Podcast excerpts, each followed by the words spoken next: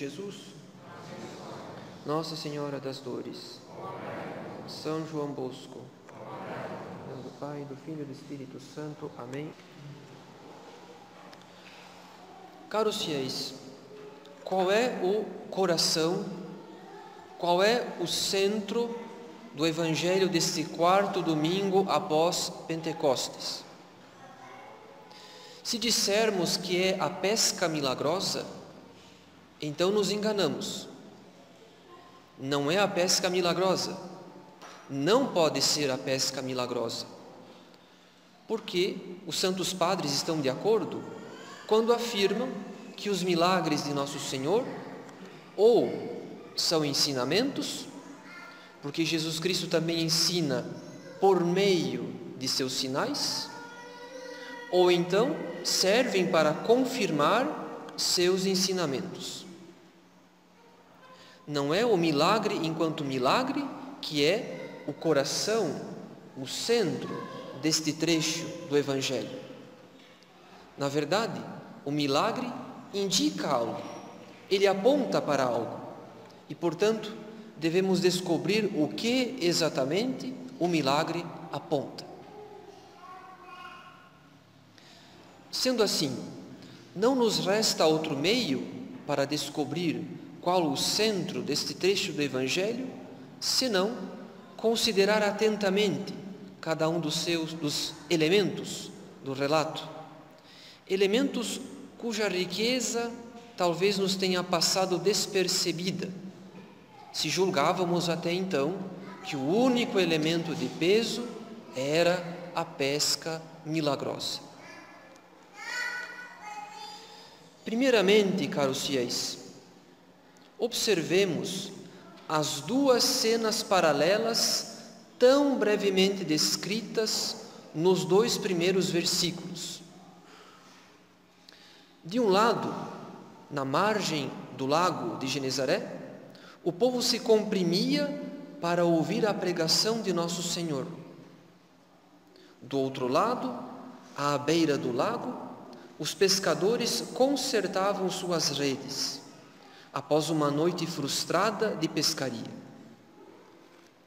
De um lado, as almas são atraídas pela pregação e pelos milagres de Jesus Cristo. Do outro lado, os peixes fogem, de certo modo, dos pescadores, apesar da sua experiência e apesar do esforço prolongado que fizeram em alto mar. De um lado, Jesus Cristo prega durante o dia, ele que é a luz do mundo. Do outro lado, os pescadores consertam suas redes após terem fracassado durante toda a noite. Eles que até então não seguiam a luz do mundo, que é nosso Senhor.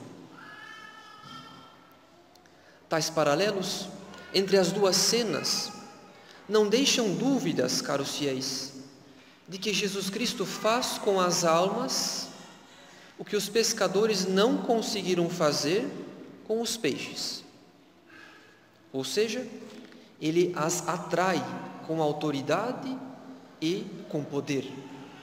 Ele as atrai com facilidade e sem esforço.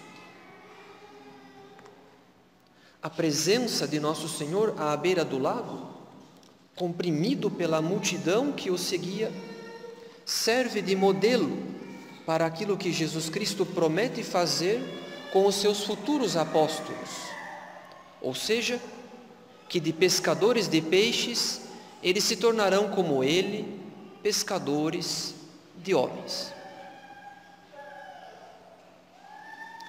Sendo assim, temos a impressão que a pregação de Jesus Cristo parece mais dirigida àqueles pescadores que se encontravam à beira do lago do que para a própria multidão comprimida em torno dele. Enquanto os pescadores consertavam suas redes, não muito longe dali estava Deus encarnado, o Senhor de toda a criação pregando com autoridade e com poder. Atraindo com facilidade e sem esforço uma grande multidão. Mas se Jesus Cristo tinha tal autoridade e tal poder junto à multidão, é inevitável que pensemos agora na seguinte questão: mas os pescadores? Por que Simão, Tiago e João não deixaram suas redes para também se aproximarem dele e, quem sabe, pedir alguma coisa àquele homem que pregava com tanta sabedoria?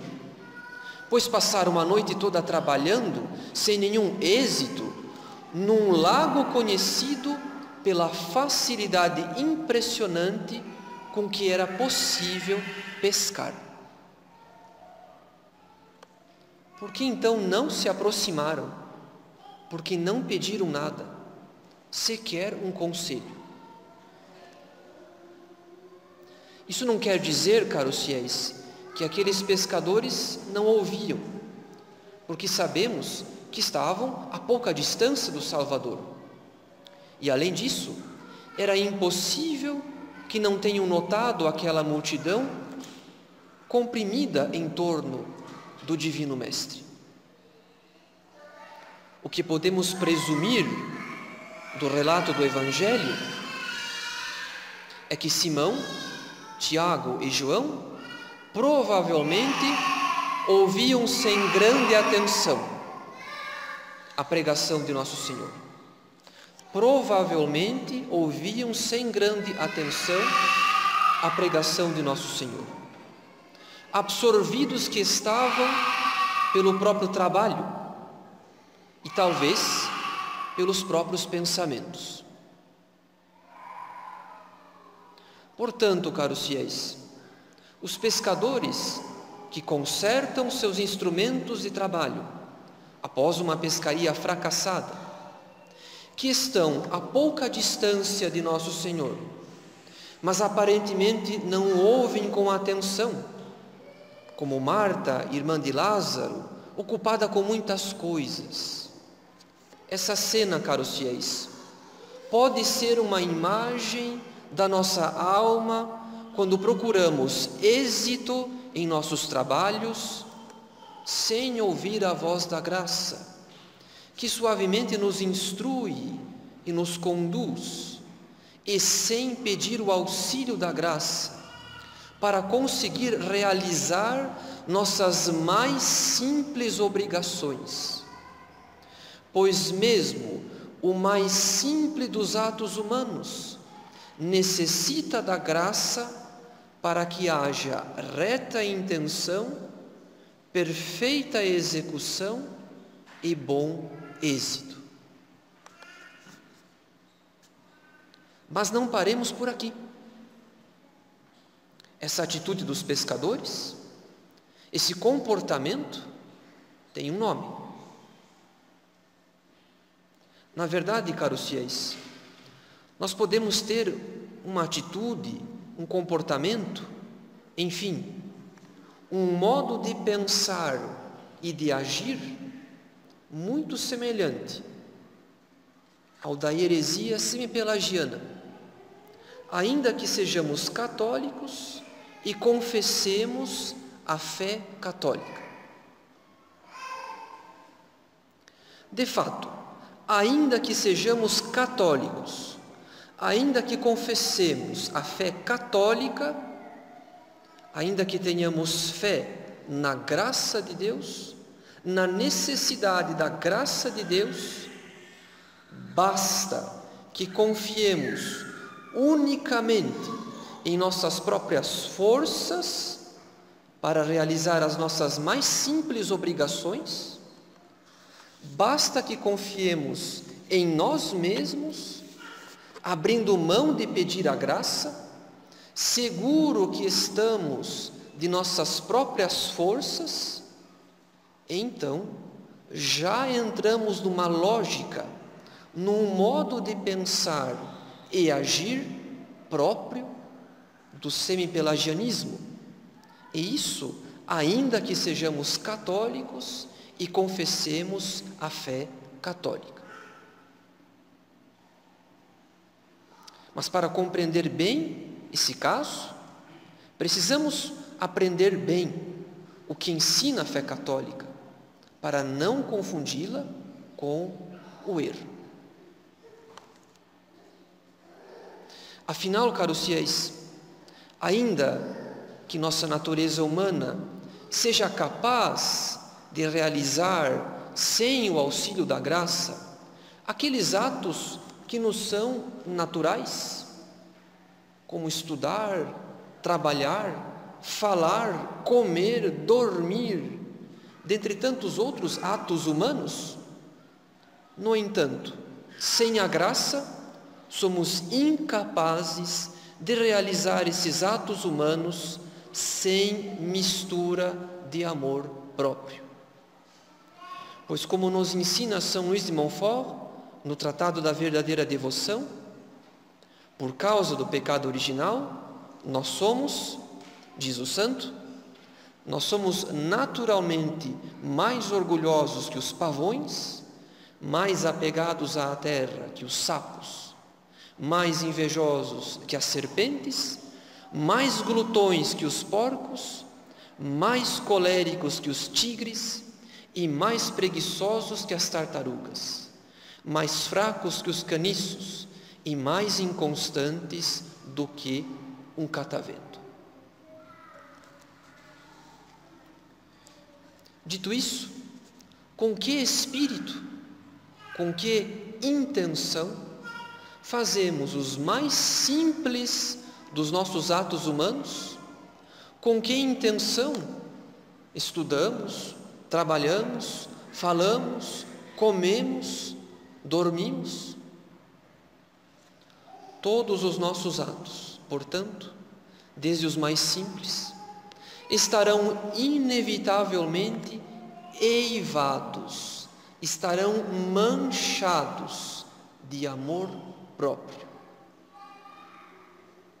Ainda que tenhamos boa intenção, essa boa intenção não é pura, não é perfeitamente reta, por causa da mancha do nosso amor próprio.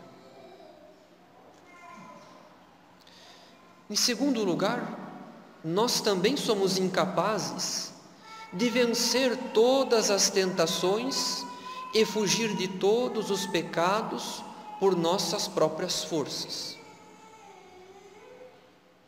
Ainda que consigamos nos esquivar, ainda que consigamos vencer esta ou aquela tentação por nossas próprias forças, o ardor das paixões nos impede de vencer todas e cada uma das tentações por nossas próprias forças. Cedo ou tarde, os ataques de certas tentações farão que a alma caia nesta ou naquela falta, incapaz que é de vencer todos os seus inimigos sem o auxílio da graça. Sendo assim, caros fiéis, nós precisamos do auxílio da graça, mesmo para realizar o mais simples dos nossos atos humanos. Porque sem a graça é impossível que tenhamos uma perfeita retidão de intenção e que cumpramos nossos deveres com perfeita exatidão. Sem a graça, mesmo o mais simples dos nossos atos humanos, estará manchado de amor próprio. Além disso, sem a graça, não podemos vencer todas e cada uma de nossas tentações, porque nossa natureza não é capaz por si mesma de vencer tantos e numerosos ataques que recebemos constantemente dos inimigos de nossa alma. Isso quer dizer, caros fiéis, que a nossa fé católica crê na necessidade da graça para realizar não apenas o bem sobrenatural, mas também para realizar os nossos mais simples atos humanos, com reta intenção e com exatidão. A nossa fé católica, então, crê na necessidade da graça. Por outro lado, como age alguém que faz pouco caso da vida de oração? Que se julga capaz de cumprir suas obrigações, de realizar seus deveres de Estado, sem vida de oração? Pois esse alguém age como os pescadores à beira do lago.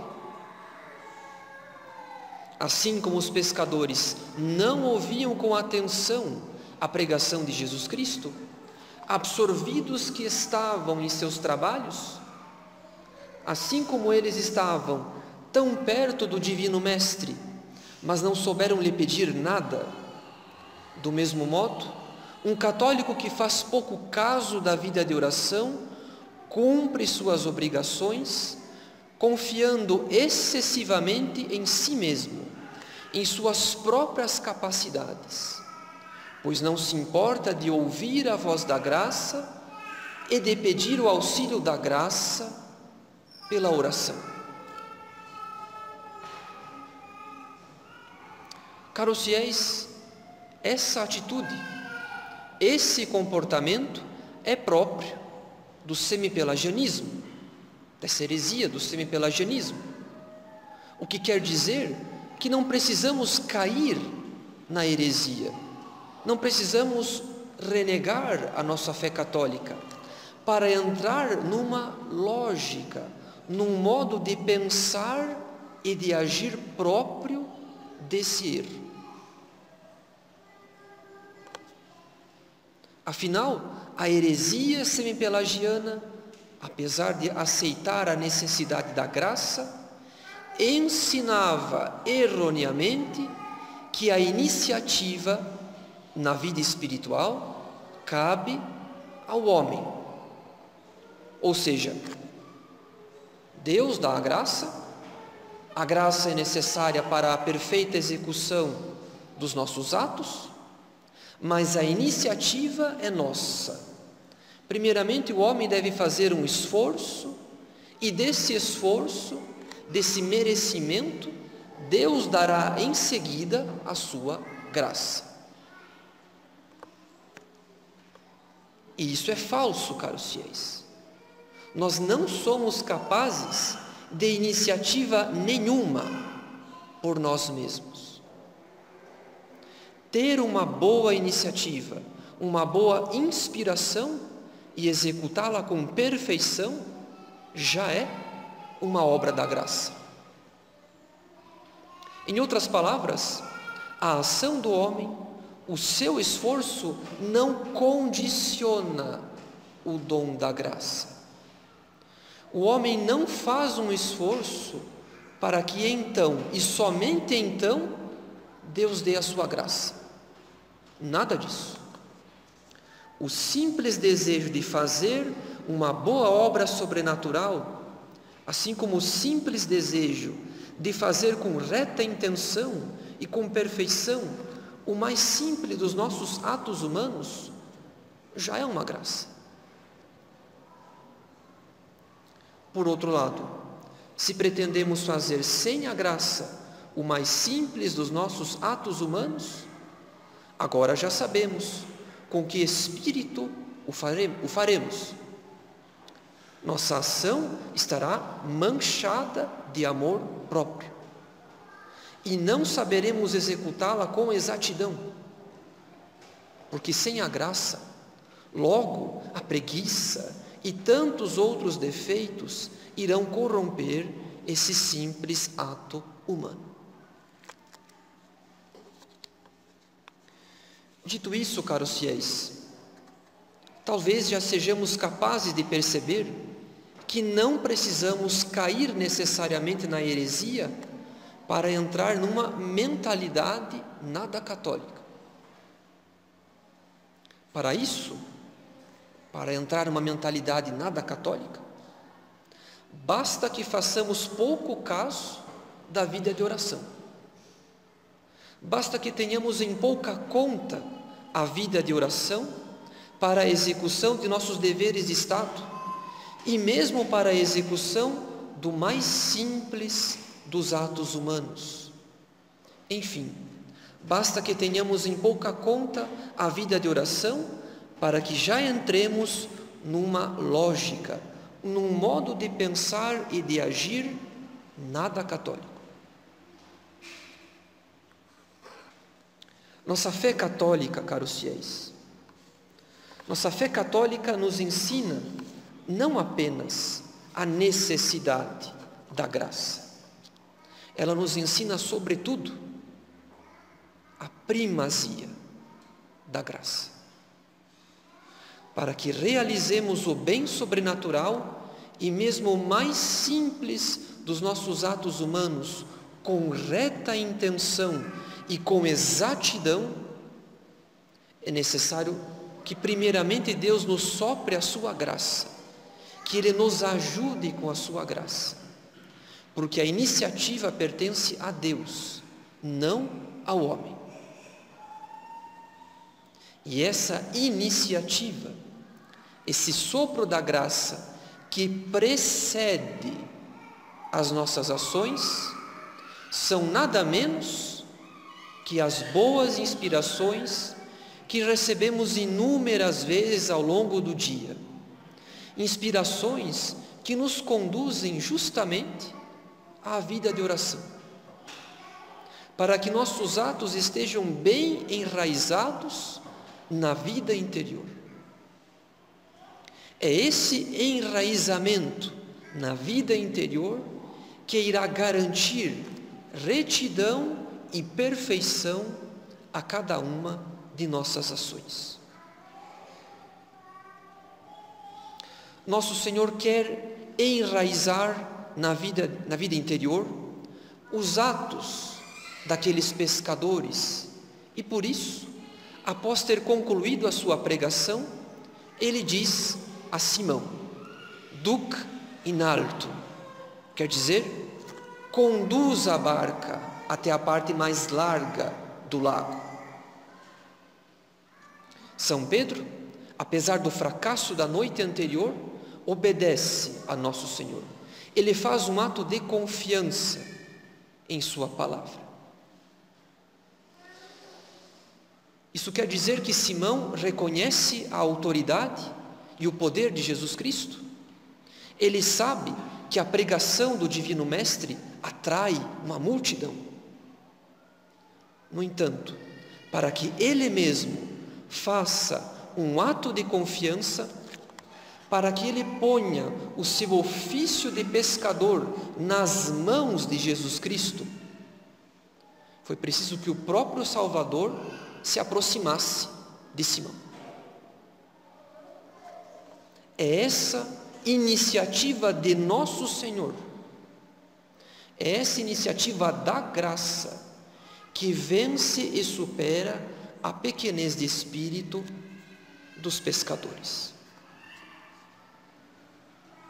É por isso, caros fiéis, que o coração, o centro do Evangelho que ouvimos, não pode ser a pesca milagrosa, mas o ato de confiança de São Pedro, quando ele diz: Por causa de tua palavra lançarei a rede. Quando Simão, apoiado na autoridade daquele divino pregador, aceita trabalhar sob a sua ordem, quando Simão ouve com docilidade a sua palavra, que diferença, caros fiéis, que diferença entre a esterilidade da noite anterior e a fecundidade do trabalho realizado sob a ordem do Salvador. Assim também nosso Senhor quer fazer conosco. Nosso Senhor quer que executemos cada uma de nossas ações movidos pela Sua palavra. E por isso, quantas vezes por dia recebemos Suas divinas inspirações inspirações que nos conduzem à vida interior. Vida interior que nos torna dóceis ao governo do Espírito Santo em nossa alma. A vida interior, caros fiéis, não é o privilégio de alguns.